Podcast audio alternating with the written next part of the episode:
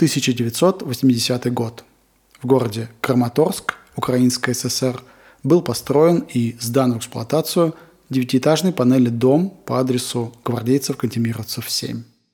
Вскоре в него заселились первые жильцы, и одна из квартир досталась семье из трех человек – мамы, дочки и сына. На этом все хорошее в этой истории заканчивается, и она начинает превращаться в настоящий фильм ужасов – потому что летом следующего года от лейкемии скончалась 18-летняя дочка.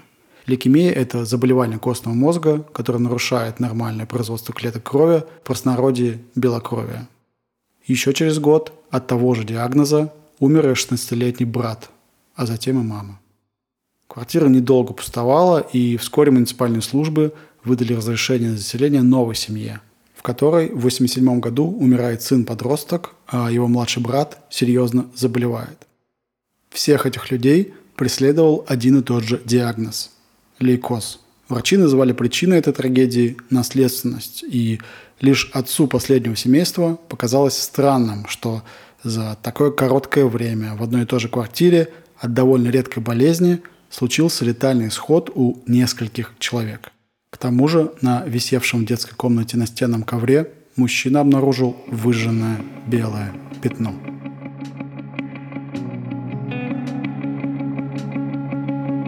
Всем привет! С вами Алексей Савельев и Радио Свобода. Подкаст о радиационных авариях и инцидентах, иллюстрирующих историю взаимодействия человека и радиации.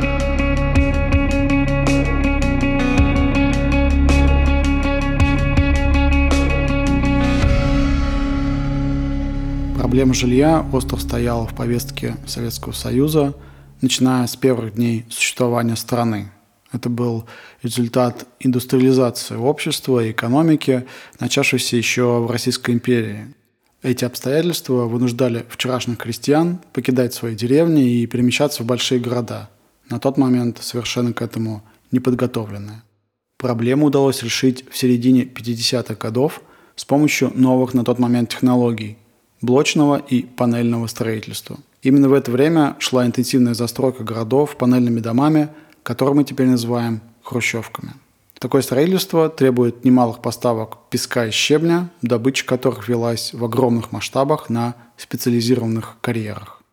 В конце 70-х годов в одном из таких карьеров, близ города Каранск Донецкой области, на предприятии, добывавшем щебень, применялся радиоизотопный уровнемер с радиационным источником типа ИГИ-С4. Это капсула с уже известным нам цезием-137 активностью 1,4 Кюри. Принцип действия такого уровнемера основан на просвечивании контролируемой среды потоком гамма-квантов и определения уровня этой среды по степени ослабления потока. Концепция аналогична рентгену. Если просвечивается больше, то имеется пустота. Если меньше, значит там есть что-то твердое. Вообще стоит отметить, что радиационные источники применяются в совершенно разных и порой довольно неожиданных сферах промышленности и сейчас. В медицине, в сельском хозяйстве, в горнодобывающей отрасли, в производстве упаковок молока, например, и многих-многих других.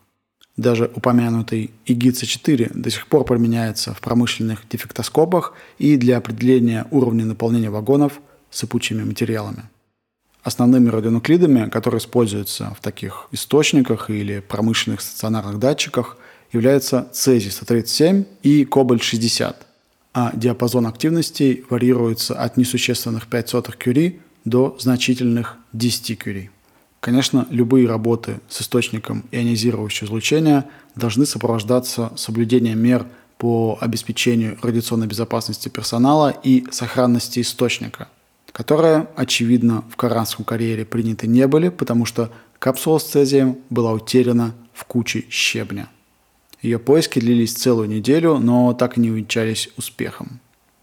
По никем не подтвержденной легенде, щебень Коранского карьера в том числе предназначался для строительства олимпийских объектов в Москве. И якобы генсек Брежнев, которому доложили о ЧП, запретил поставки щебня из Каранска на олимпийскую стройку.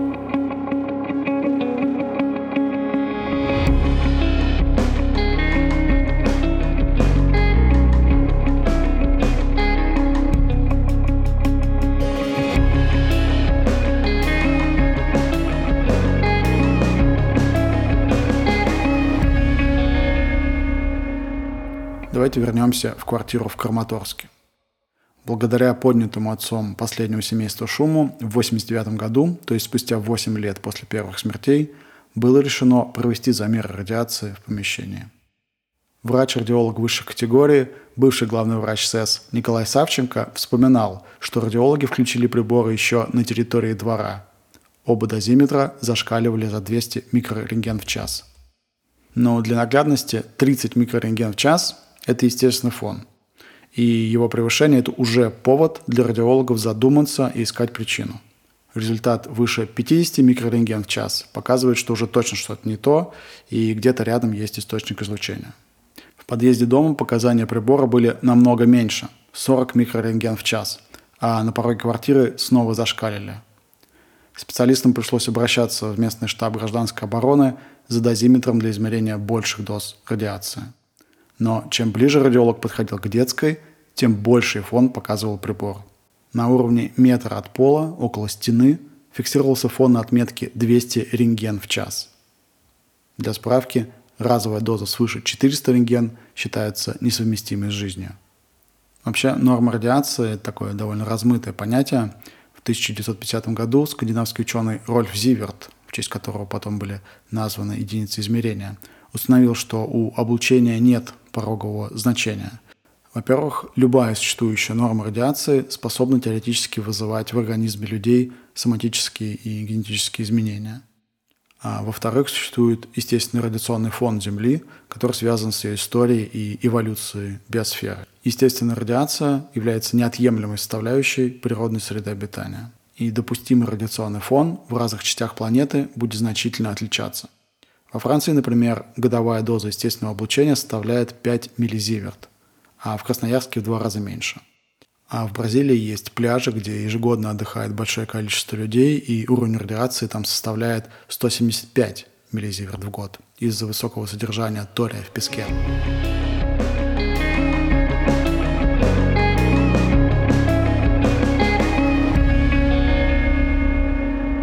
Реакция на ЧП последовала на всех уровнях власти, но определить источник излучения и время его попадания на территорию дома специалисты не могли.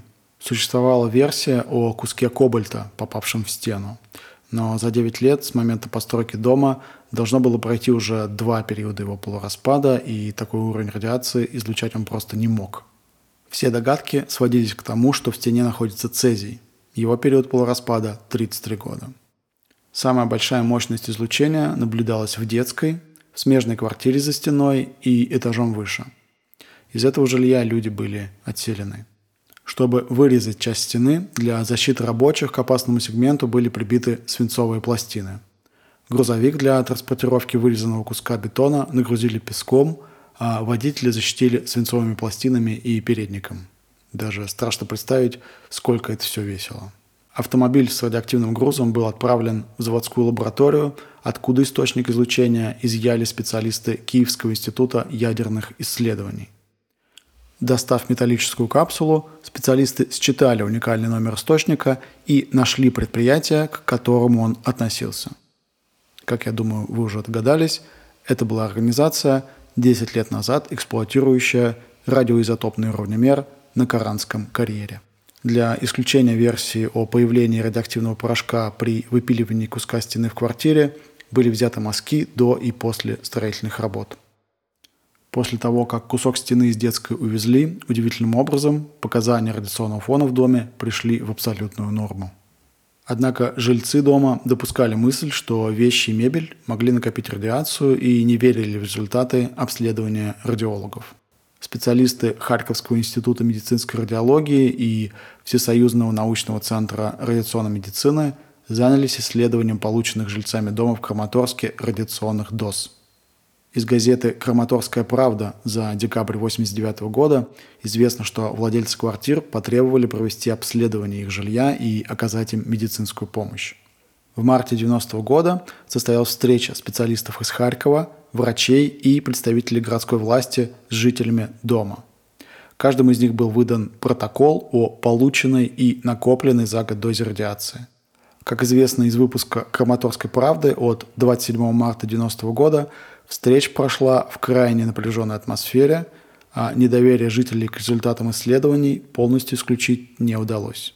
А по воспоминаниям Николая Савченко, собрание вообще сопровождалось злыми выкриками и слезами.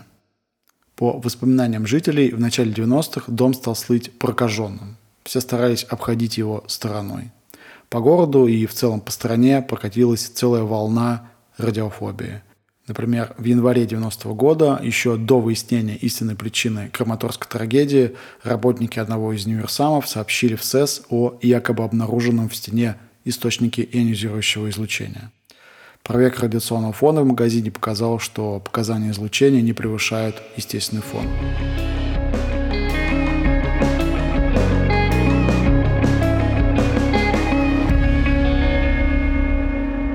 По факту Краматорского происшествия медики признали инвалидами 17 человек.